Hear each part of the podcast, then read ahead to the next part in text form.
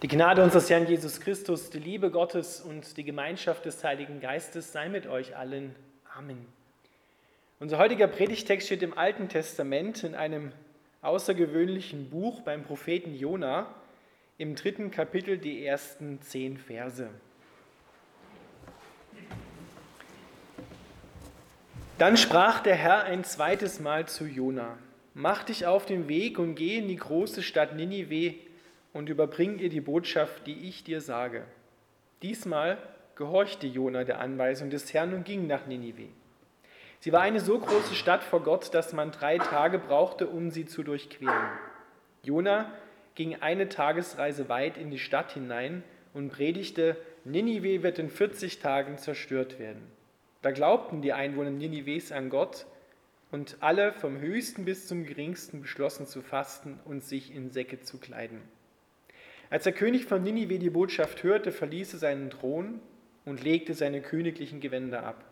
Er kleidete sich in einen Sack und setzte sich in die Asche. Dann ließen der König und die führenden Männer folgenden Erlass in Ninive bekannt geben. Weder Menschen noch Vieh, Rind und Schaf dürfen irgendetwas essen. Sie dürfen weder weiden noch Wasser trinken. Menschen sollen sich in Säcke kleiden und sich ganz dem Gebet zu Gott widmen. Sie sollen von ihren bösen Wegen umkehren und von der Gewalt, die sie gegen andere geplant haben, ablassen. Wer weiß, vielleicht kehrt Gott um und bereut und bezähmt seinen grimmigen Zorn, sodass wir nicht zugrunde gehen. Als Gott sah, dass sie von ihren schlechten Wegen umgekehrt waren, bedauerte er, dass er ihnen Unheil angedroht hatte und verschonte sie. Lieber Vater im Himmel, wir bitten dich, dass du dein Licht auf unsere Herzen bringst, vor allem auf die Gedanken und Einstellungen da drin und dass du uns zeigst, wie dein Herz ist, wie groß und wunderbar und barmherzig du bist. Amen.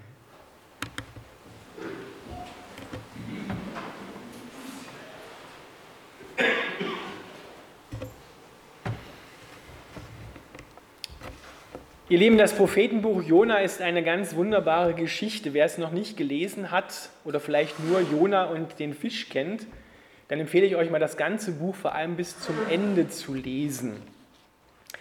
Das Prophetenbuch Jona ist wie ein Spiegel der damaligen Gesellschaft und Vielleicht bist du ja auch schon drauf gekommen, es ist nicht nur ein Spiegel der damaligen Gesellschaft, sondern vieles oder alles, was in der Bibel steht, ist auch ein Spiegel unserer Gesellschaft und unserer Herzenseinstellungen. Also es geht nicht nur um Jonas, sondern es geht auch um dich und um uns.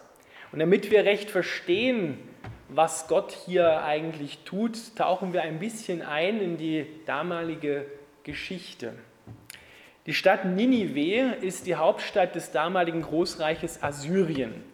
Und Assyrien war damals zur Zeit von Jona, so im 8. Jahrhundert vor Christus, die Weltmacht überhaupt. Und die Assyrer waren, ja, wie andere auch, wenn sie an der Macht waren, bekannt für ihre Brutalität. Das war ein absoluter Terrorstaat und sie waren die Hauptaggression oder Hauptfeinde Israels. Jetzt verstehst du schon ein bisschen besser, warum Jona so ein bisschen sehr unwillig war, dorthin zu gehen. Weil er kriegt den Auftrag, ausgerechnet nach Assyrien zu gehen, in die Stadt Ninive, um Gottes Botschaft dorthin zu bringen, zum größten Feind Israels. Und Jona kannte natürlich auch seinen Gott und er wusste, dass Gott hier und da, hat er selber vielleicht hoffentlich auch erfahren, barmherzig ist. Und Jona hatte aber in seinem Herzen eigentlich eine ganz eigene Einstellung.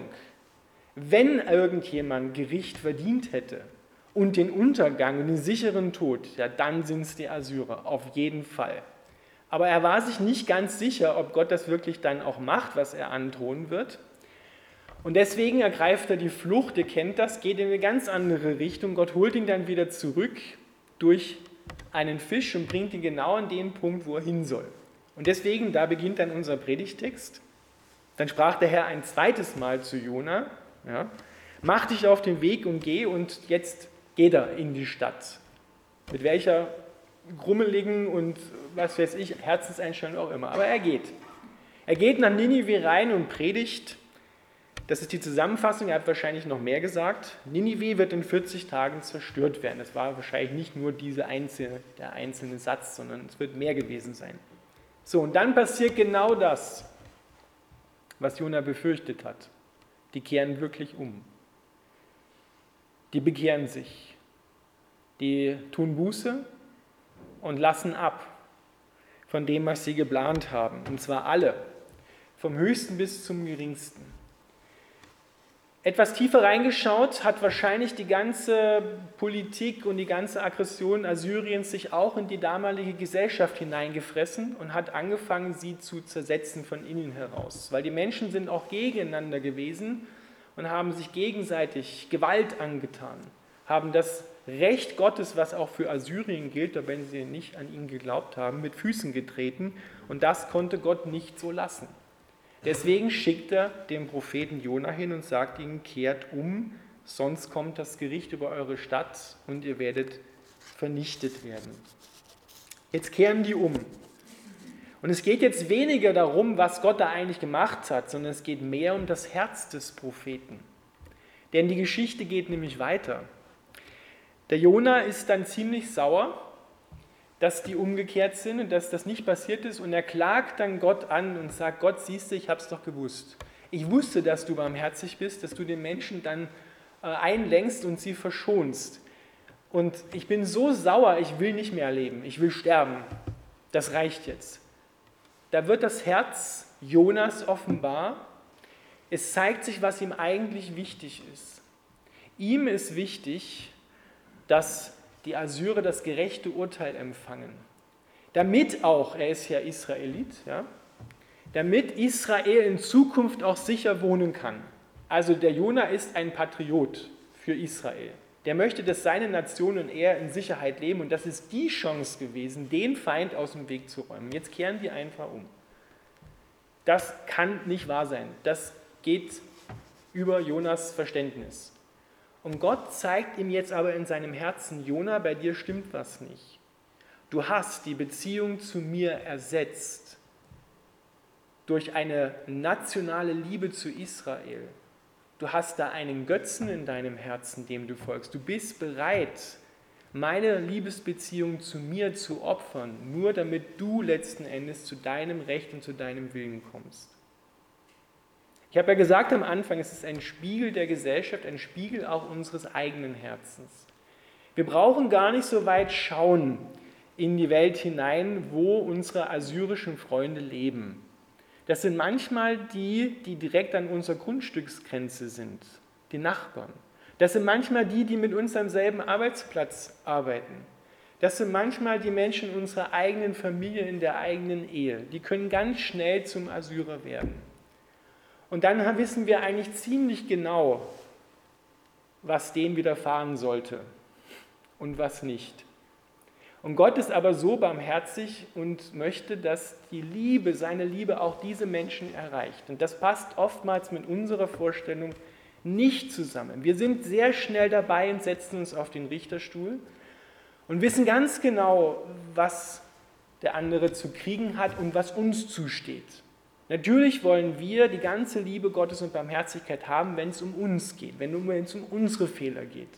Aber wenn es um die Fehler der anderen an uns geht, dann messen wir oft mit zweierlei Maßstab.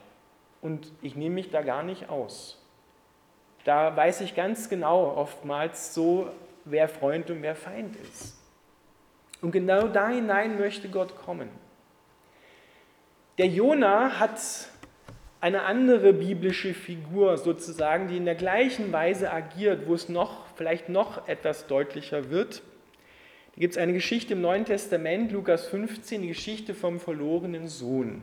Und es sind ja eigentlich zwei Söhne, die verloren sind. Es gibt ja dann noch den älteren Bruder, der zu Hause geblieben ist, der nicht weggelaufen ist von zu Hause. Und um den geht es eigentlich. Der hat genau die gleiche Herzenseinstellung wie der Jonah. Als nämlich sein Bruder nach Hause kommt, der das ganze Erbe verschleudert hat und letzten Endes absolut im Dreck im Schweinestall gelandet ist und jetzt zurückkommt zum Vater, da kann der sich überhaupt nicht freuen. Der ist absolut pikiert, dass der Vater dem jüngeren Bruder so begegnet und ihm nicht wieder davonjagt. der kann sich nicht freuen darüber, dass der Vater barmherzig ist mit dem Jüngeren, sondern der ist einfach so verärgert, so sauer darüber, wie der Vater den Jüngeren behandelt und wie er behandelt worden ist. Letzten Endes geht es ihm nämlich um sich selbst. Der glaubt nämlich, er hat jetzt alles richtig gemacht zu Hause, hat alles gemacht, er ist gehorsam gewesen und dafür verdient er jetzt ein anständiges, gutes, segensreiches Leben. Ich habe es mir ja verdient.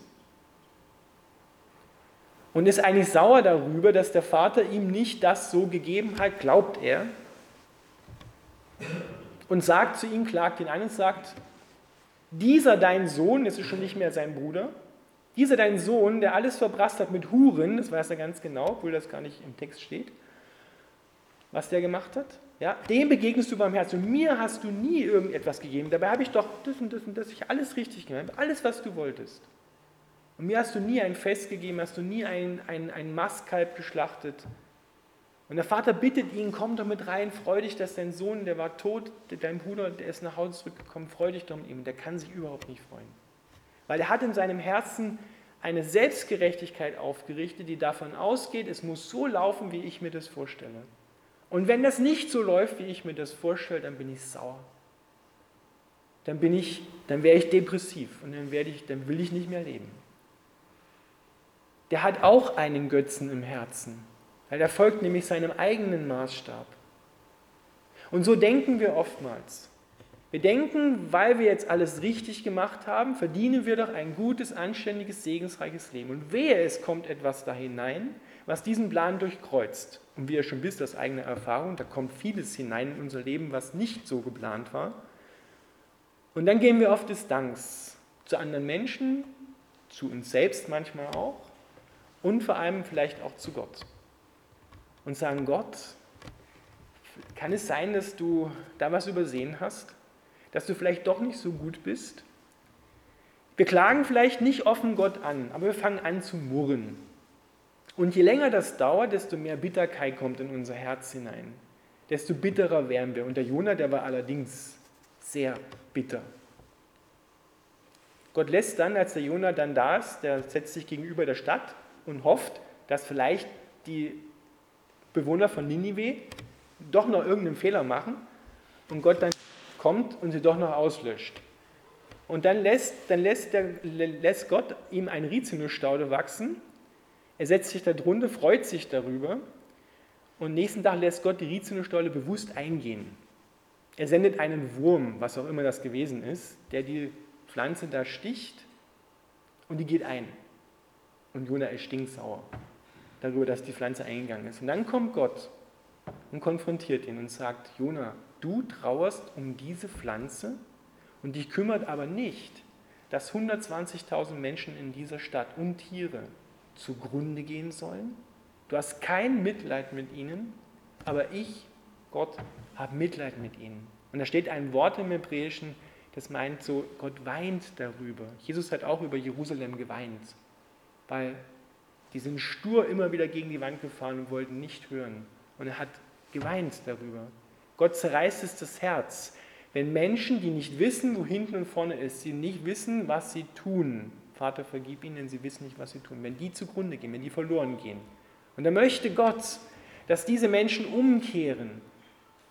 Egal, was sie getan haben, sie dürfen umkehren und sie müssen umkehren.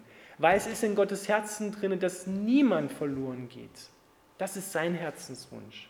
Und er möchte, dass wir die wir schon auch an Jesus Christus glauben, genau die gleiche Herzenseinstellung haben und nicht das Unrecht, was andere vielleicht auch an uns getan haben, mit der gleichen Münze heimzahlen, wie sie uns das angetan haben, sondern wir sollen barmherzig sein, wie unser Vater im Himmel barmherzig ist. Doch dazu muss dieses Denken in unserem Herzen beseitigt werden, umgeprägt werden, dass wir nicht schon immer wissen, was schwarz und weiß ist und wer richtig ist und wer gut ist. Und das wissen wir oftmals sehr schnell, wer die Richtigen, die Guten und die Bösen sind. Du brauchst nur in Gesprächen mal einfach zu lauschen oder selber dabei, du weißt ganz genau, wer die Richtigen und die Guten und die Bösen sind. Da sind wir sehr schnell auf dem Richterstuhl und teilen aus, richten die anderen Leute aus, wie es so schön heißt. Und genau das konfrontiert Gott hier. Genau das haben wir auch in unserer Gesellschaft. Genau das zersetzt unsere Gesellschaft. Genau das lässt uns auch Gewalttaten, egal ob jetzt physisch oder verbal, an anderen Menschen tun und planen. Und genau da möchte Gott hinein und sagt, lass ab davon. Das bringt letzten Endes nur Tod. Ich denke, die Wurzel dessen, was wir an Krieg und Terror heute in dieser Welt haben, kommt genau aus dieser Herzenshaltung heraus. Dass wir wollen, dass Gott uns lieb ist, aber unseren Feinden nicht. Und Jesus hat gesagt, liebt eure Feinde. Das kannst du nicht von dir aus. Das kann niemand von sich aus. Dazu brauchen wir die Liebe Gottes. Wie kann diese Herzenseinstellung bei uns verschwinden? Wie kann die umgeprägt werden? Indem wir auf das Kreuz von Jesus schauen und dort im Lauf, einem Prozess der Zeit erkennen, die Schönheit dessen, was Gott dort getan hat. Dass er so liebevoll ist, dass er gekommen ist und das auf sich genommen hat. Und all das, was an Krieg, Terror, Schuld, Vernichtung dieser Welt ist, auf sich geladen hat und uns seine Auferstehung, sein Auferstehungsleben und die Freiheit damit schenkt. Und das müssen wir betrachten, das Kreuz von Jesus. Und das in uns hinein prägen lassen, dass wir dann erkennen, wenn Jesus uns da erlöst hat, dann kann es nichts mehr geben, wovor wir in dieser Welt Angst haben müssten. Auch nicht, wenn wir glauben, wir haben jetzt einen tiefen Mangel in unserem Herzen und Gott scheint scheinbar gegen uns zu sein. Er ist es nicht. Er ist immer für uns und will unseren Mangel ausfüllen. Und wenn wir das wissen und verstanden haben, hier und hier, dann können wir auch unseren Feinden vergeben und sie segnen. Dann können wir auch dieselbe Herzenshaltung einnehmen wie Gott und sagen, ja, alle Menschen sollen die Liebe Gottes erfahren, egal was sie getan haben. Das gilt sowohl für die, die werden hier nämlich, werden mit dem Spiegel konfrontiert, für die, die schon glauben, aber auch für Menschen, die wie Assyrer sind, die noch nicht wissen, dass Gott sie liebt. Jesus sagt, kommt her zu mir alle. Und das meint nicht nur die, die schon glauben, sondern meint wirklich alle. Dich auch, dass du kommen sollst mit dem, was dir auf den Schultern liegt, mühselig und beladen, voller Sorgen, voller Plage, wo du nicht mehr weiter weißt, wo du nachts weinst, wo du nicht mehr weiter kannst, wo du Schmerz hast in der Seele, im Körper. Komm zu Jesus Christus. Es, es gibt nichts, aber auch wirklich gar nichts, was Gott nicht erlösen kann, was Gott nicht vergeben kann. Nichts, gar nichts. Und das ist diese Einladung, die Gott ausspricht. Und die Assyrer haben gehört. Sie haben zumindest mal den ersten Schritt gesetzt. Ob sie dann dabei geblieben sind, ist eine andere Frage. Aber sie haben einmal gehört, die Botschaft. Und darum geht es. Mach dein Herz weit, deine Ohren auf. Gott lädt dich ein, komm her zu mir. Du mühseliger, du beladener, lad ab und lass dich von mir erfrischen. Ich will dir neues Auferstehungsleben schenken, das dich frei macht, wo alle Angst und Furcht von deinem Herzen weicht, jede Sorge entsorgt wird und du wieder neue Freude bekommst. Amen.